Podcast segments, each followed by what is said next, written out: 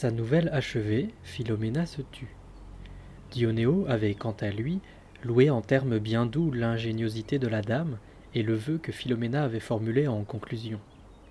La reine, en riant, se tourna donc vers Pamphilo et lui dit Pamphilo, c'est à toi maintenant de poursuivre avec quelque agréable nouvelle qui entretienne notre plaisir. Pamphilo acquiesça aussitôt et débuta en ces termes. Il y a beaucoup de gens, madame, qui, en faisant tout pour conquérir le paradis, sans s'en apercevoir, le font gagner aux autres. C'est précisément ce qui est arrivé, comme vous allez pouvoir le constater, à l'une de nos concitoyennes il n'y a pas si longtemps. J'ai entendu dire qu'il y avait près de San Brancazio un homme brave et riche, nommé Puccio di Rinieri, qui, tout accaparé par les choses de l'esprit, se fit tertiaire de saint François et fut appelé frère Puccio. Occupé à mener la vie spirituelle qu'il avait choisie, il fréquentait beaucoup l'église, n'ayant pour toute famille qu'une femme et une servante, sans être contraint d'exercer une profession. Comme c'était un homme inculte et mal dégrossi, il récitait ses patères, allait écouter les prêches, assistait aux messes, ne manquait jamais les laudes chantées par les séculiers, jeûnait, se donnait la discipline, car il était, murmurait-on, des flagellants.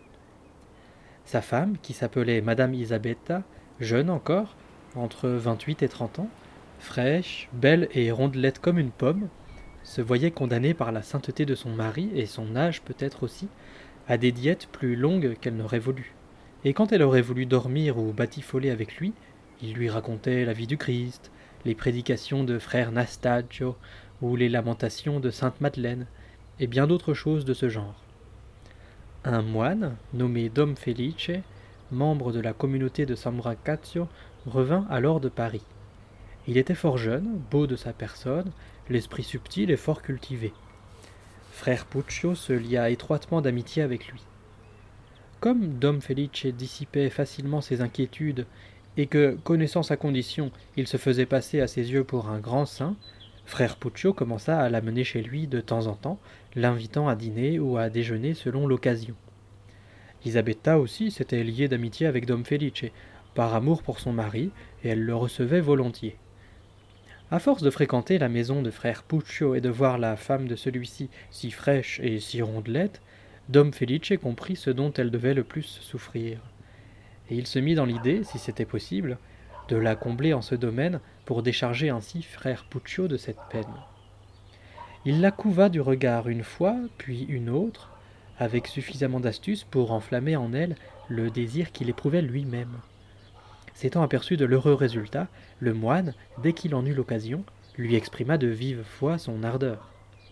Mais bien qu'il la sentît toute prête à parachever l'œuvre commencée, il ne pouvait en venir au fait, car celle-ci ne se fiait à aucun autre lieu que sa maison pour demeurer avec le moine. Or cela ne pouvait se faire chez elle, puisque frère Puccio ne quittait jamais la ville, d'où l'extrême consternation du moine. Longtemps après, il eut l'idée du moyen qui lui permettrait de demeurer chez la dame en sa compagnie, sans éveiller le soupçon, et ce malgré la présence de frère Puccio dans les lieux.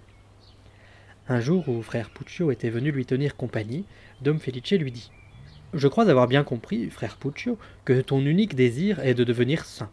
Mais je crois que pour ce faire tu as choisi un bien long chemin, alors qu'il en existe un bien plus court, que le pape et ses plus grands dignitaires connaissent et pratiquent, mais ils ne tiennent pas à ce qu'on le dévoile, car le clergé, qui vit pour l'essentiel d'aumônes, se trouverait ainsi plongé dans l'indigence, les laïcs cessant de l'honorer par ses aumônes et d'autres offrandes. Mais puisque tu es mon ami, et que tu m'as fait souvent l'honneur de ta maison, je te l'enseignerai si j'étais sûr que tu veuilles suivre ce chemin et que tu n'en parles à personne. Frère Puccio, chez qui Dom Felice avait fait naître l'envie d'être du secret, commença à le prier instamment de lui enseigner ce chemin, jurant qu'il n'en parlerait jamais à personne tant qu'il le lui interdirait, et affirmant vouloir se mettre à la tâche si cela était dans ses capacités. Puisque tu en as fait la promesse, dit le moine, je vais te dire en quoi cela consiste. Il te faut savoir que les saints docteurs considèrent que toute personne qui cherche à devenir bienheureuse doit faire la pénitence suivante. Mais comprends-moi bien, je n'ai pas dit qu'après la pénitence tu ne seras plus le pécheur que tu es, pour l'or, mais il adviendra que les péchés que tu as commis jusqu'au moment de la pénitence seront expiés et te seront ainsi pardonnés. Quant à ceux que tu commettras par la suite, ils ne s'inscriront pas au compte de ta damnation, mais ils disparaîtront avec l'eau bénite, comme c'est le cas aujourd'hui pour les fautes vénielles. L'homme doit donc, c'est essentiel, confesser ses péchés avec le plus grand soin quand il s'apprête à commencer sa pénitence. Puis, il lui faut observer le jeûne et l'abstinence quarante jours durant lesquels tu dois renoncer à tout rapport avec quelque femme, fût-ce ta propre épouse. De plus, il te faut trouver dans ta propre maison un lieu d'où tu puisses voir le ciel la nuit et t'y trouver sur l'heure des complis. Tu devras avoir en cet endroit une planche très large, placée de telle sorte qu'étant debout, tu puisses y appuyer les reins, et tout en gardant les pieds au sol, étendre les bras comme sur une croix. Si tu veux les appuyer contre quelques crochets, tu peux le faire, et tu demeureras ainsi sans bouger à regarder le ciel jusqu'aux matines. Et si tu avais un peu de culture religieuse, il te faudrait durant tout ce temps réciter certaines prières que je te donnerai. Mais puisque ce n'est pas le cas, il te faudra dire 300 Notre Père et 300 Je vous salue Marie en l'honneur de la Trinité. Et quand tu contempleras le ciel, tu devras toujours te souvenir que Dieu a été le créateur du ciel et de la terre, et te remémorer la passion du Christ alors que tu te tiendras dans la position qui fut la sienne sur la croix. Puis, quand sonneront les matines, tu pourras, si tu le désires, quitter ta position et aller te jeter ainsi vêtu sur ton lit pour dormir. Le matin, enfin, il te faudra aller à l'église pour y entendre au moins trois messes et dire cinquante Notre Père et autant de Je vous salue Marie. Tu vaqueras ensuite normalement à tes occupations si tu as quelque chose à faire, tu déjeuneras, puis tu te rendras à l'église pour les vêpres, et tu y réciteras quelques prières que je te donnerai par écrit, et sans lesquelles la pénitence ne serait pas complète.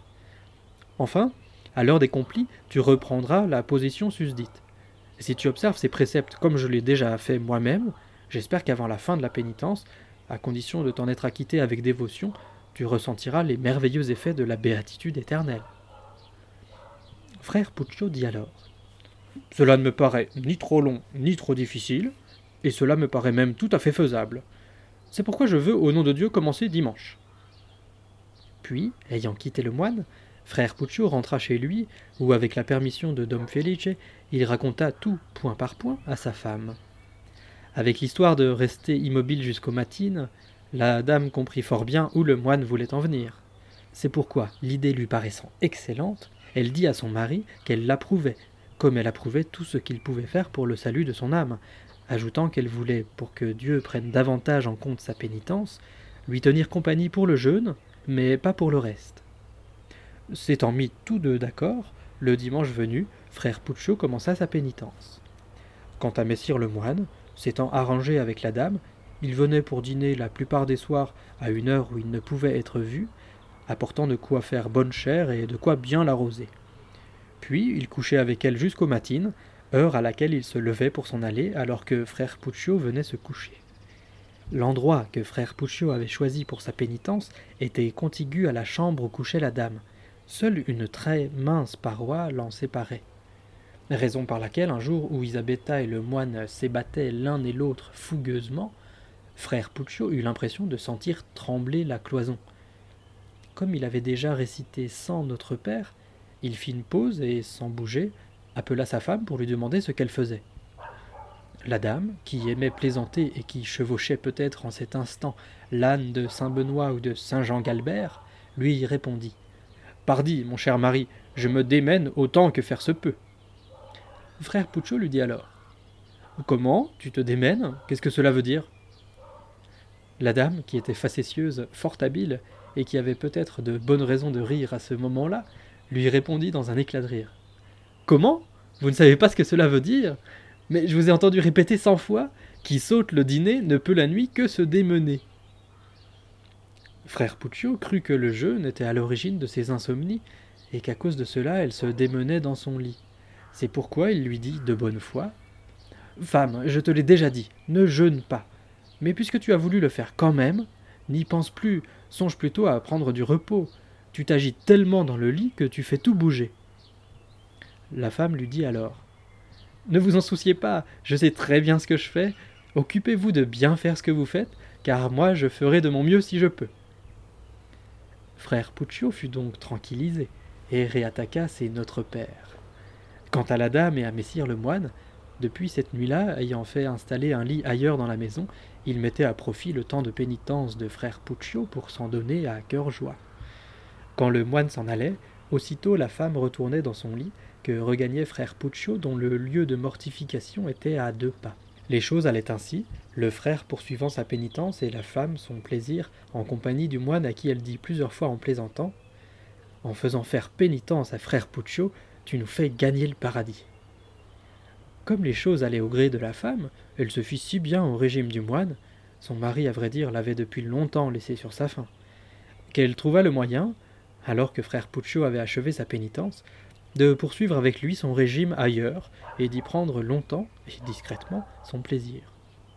Le hasard voulut donc qu'en faisant pénitence, frère Puccio, qui pensait prendre une option sur le paradis, y ménagea une place pour le moine, qui lui avait enseigné le plus court chemin du salut, et pour sa propre femme, à qui le moine, dans sa grande miséricorde, offrit à profusion ce dont son mari la privait. Cela pour que la conclusion de l'histoire ne vous paraisse pas contredire l'introduction.